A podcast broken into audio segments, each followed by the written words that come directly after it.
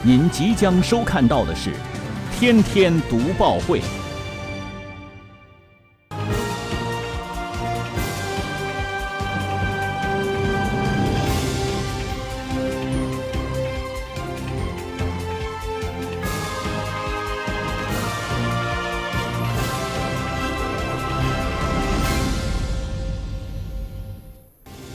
新闻有态度，做有态度的新闻。观众朋友，大家好，欢迎收看今天的《天天读报会》节目，我是李锐。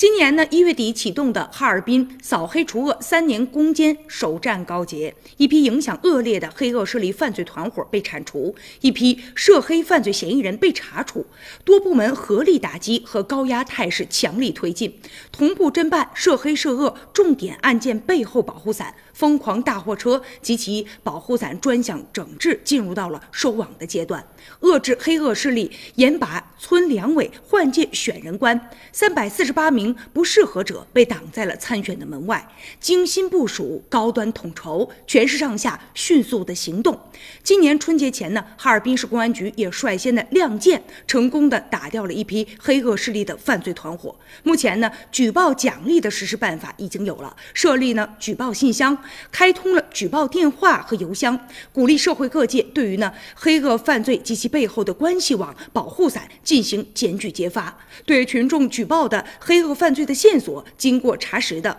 那是情形将给予一次性的奖励，最高的奖励呢是人民币八万元。